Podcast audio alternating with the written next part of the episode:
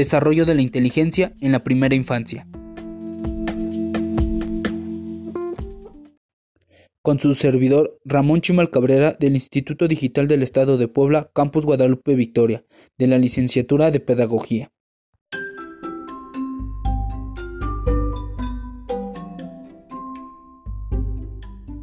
Hoy hablaremos sobre la primera infancia.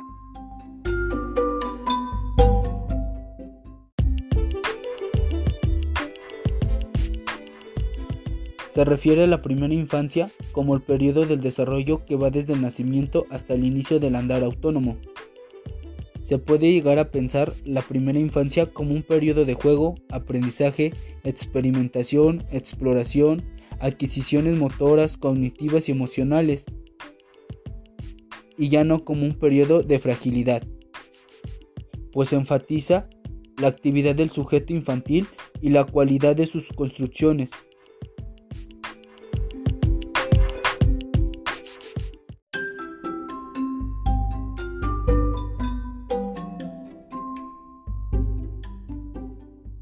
Se pueden agrupar las características específicas del desarrollo de la primera infancia en torno a tres ejes.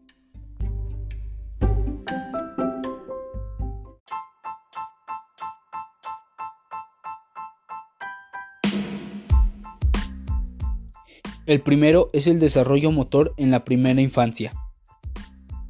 Se observa un progresivo control corporal, este logro obedece a la maduración que se da en el cerebro del niño, fenómeno que condiciona y posibilita los progresos en la motricidad y paulatino control. En cuanto al desarrollo motor en la primera infancia, inicialmente los movimientos del niño son incontrolados y no coordinados, y sobre el final de esta etapa observamos que el niño logra movimientos voluntarios y coordinados. Estos cambios están regulados por principios o leyes del desarrollo referidos a la dirección de la maduración, la subordinación funcional, la diferenciación y el ritmo de crecimiento en tanto asicrónico y discontinuo. Este control y coordinación motora se logra en dirección céfalo-caudal y aproximación distal. La primera implica que se controla antes de las partes del cuerpo que están próximas a la cabeza y luego ese control se extiende hacia abajo.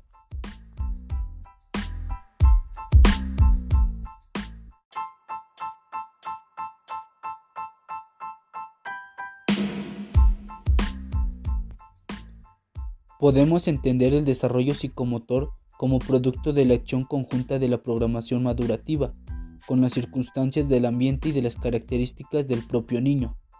Pues en cuanto a las circunstancias del ambiente nos referimos a la interacción y por lo tanto a la estimulación indispensable para que el desarrollo se lleve a cabo. Esta interacción es indispensable para que este proceso se cumpla y nos lleve a pensar otra característica central de la primera infancia, el progresivo y sutil pasaje de la dependencia a la independencia.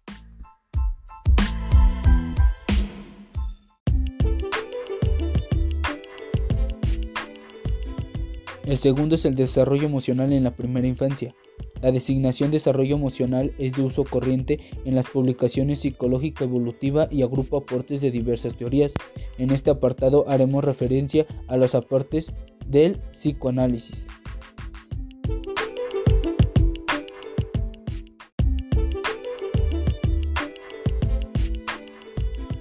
Sigmund Freud sostiene que aquello que sucede en el sujeto en los primeros años de vida tiene relevancia para comprender el funcionamiento adulto. Es por eso que su teoría es considerada una teoría evolutiva, pues esta perspectiva señala la importancia de conceptualizar y mostrar el papel central que tienen los cuidados maternos en el marco del vínculo temprano, en los orígenes del psicomismo. La importancia que se le asigna a estos cuidados reside en entender que en esta relación temprana de dependencia del niño con la asistencia ajena, la necesidad biológica es transformada por la atención de otro auxiliar, generándose así la primera comunicación. La experiencia de satisfacción en relación con el apremio de la vida inaugura el llamado al otro, al cuidado ajeno, que le permite al recién nacido construir una parte del cuerpo como fuente de placer.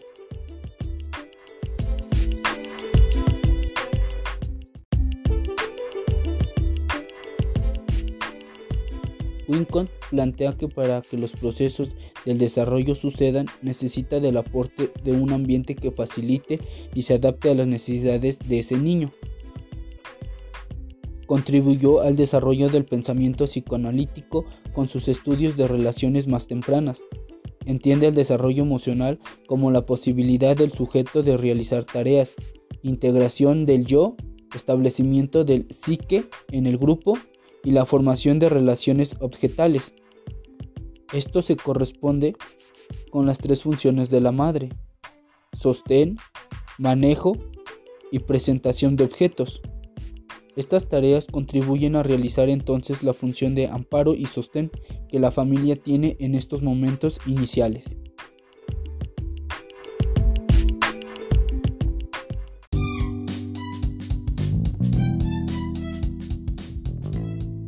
Rochat considera la primera infancia como un periodo de inmadurez prolongada.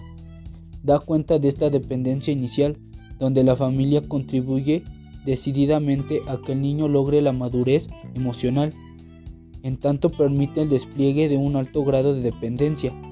En los comienzos de la vida paulatinamente de la oportunidad de ingresar a otros espacios sociales cada vez más alejados al núcleo familiar. La paternidad humana implica un considerable grado de empatía. Esta discapacidad o capacidad para ponerse en el lugar del otro habla de una necesaria sintonía efectiva, como nos dice Stern al mencionar los intercambios sociales lúdicos necesarios para presentar al niño al mundo exterior.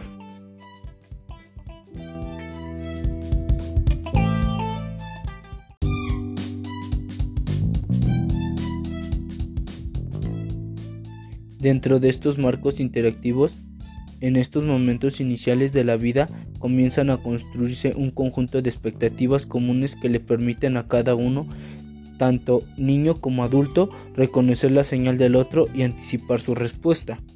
Es ahí cuando el niño logra un salto cualitativo fundamental en el desarrollo. Aquellas conductas innatas del comienzo dan lugar a verdaderas señales en cuanto buscan influir en su entorno. Estos intercambios son una pieza clave para dar lugar a la organización perceptiva afectiva del niño, a partir de la regulación de sus emociones indispensables en el desarrollo.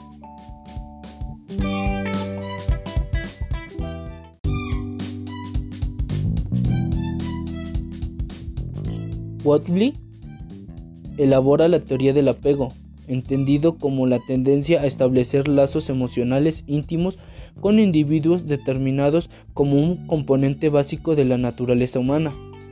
Durante la infancia, los lazos se establecen con los padres o los que se recurren en busca de protección, consuelo y apoyo.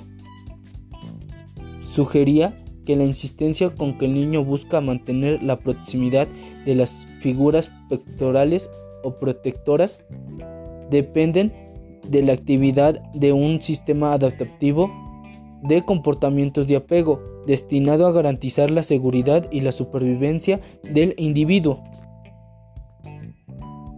El apego designa un lazo entre dos personas y una vez constituido se vuelve duradero. La naturaleza y la intensidad del apego se evidencian por las reacciones que presenta el niño ante la pérdida de ese lazo o su desestabilización.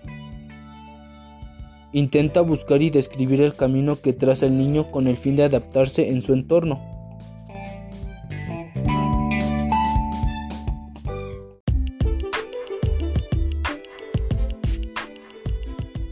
El desarrollo cognitivo en la primera infancia. Piaget, en sus investigaciones, sobre el desarrollo intelectual del niño proporcionó estudios empíricos fundantes del campo de la psicología evolutiva. Este investigador concibe el desarrollo intelectual como resultado de la maduración neurobiológica y la interacción del niño con el medio. Hace mención que en la primera infancia el bebé aprende acerca de sí mismo y de su mundo a través de su actividad sensorial y motora en desarrollo.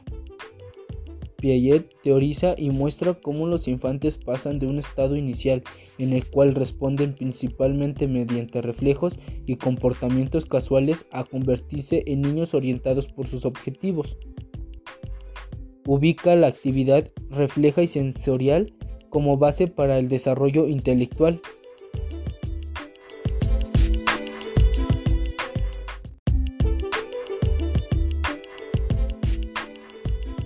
Inteligencia sensiomotora, la actividad del niño muestra que las exploraciones hasta ese momento por tanteos o por experimentación activa son sustituidas por una especie de experimentación interna, a través de la cual el niño puede inventar los medios adecuados, puede sustituir la acción directa sobre los objetos por una acción simbólica que los contiene.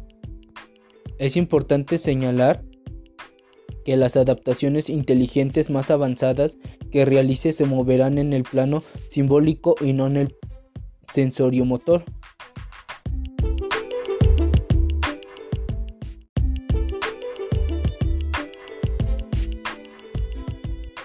En la primera infancia, el sistema de significaciones del niño se despliega a través de señales sensiomotoras e índices perceptivos. Así logra conocer, conquistar aquello que lo rodea, hasta llegar a situarse como uno más entre otros, y en un universo que ha construido que es exterior a sí mismo, con ciertas reglas de casualidad y permanencia, donde su sistema de significaciones darán lugar a los símbolos por imágenes y signos lingüísticos. Este proceso se inicia a partir de las tempranas interacciones en la primera infancia, en las cuales la participación del alumno es la que otorga intencionalidad comunicativa a la conducta del bebé.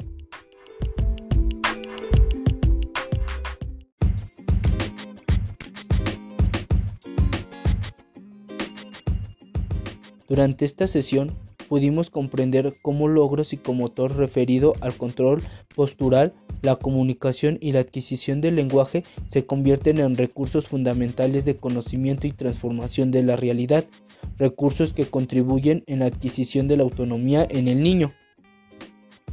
Estos procesos motores y cognitivos característicos de la primera infancia son indispensables en el desarrollo y se dan a estrecha interacción con el papel que las figuras de apego, pues estas le brindan una base segura sobre el cual y la cual el niño se apoya para alejarse, salir a explorar el medio con la confianza de disponer de ellos en caso de necesitarlo.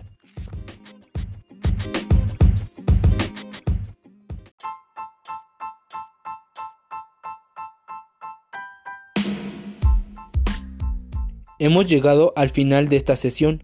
Espero y les haya gustado este contenido y lo puedan adquirir para poder analizarlo y implementarlo en la vida cotidiana, pues el desarrollo de la inteligencia en la primera infancia es un factor importante para que el niño pueda envolverse en el mundo en el que vive y tenga una relación con los demás plena y sana.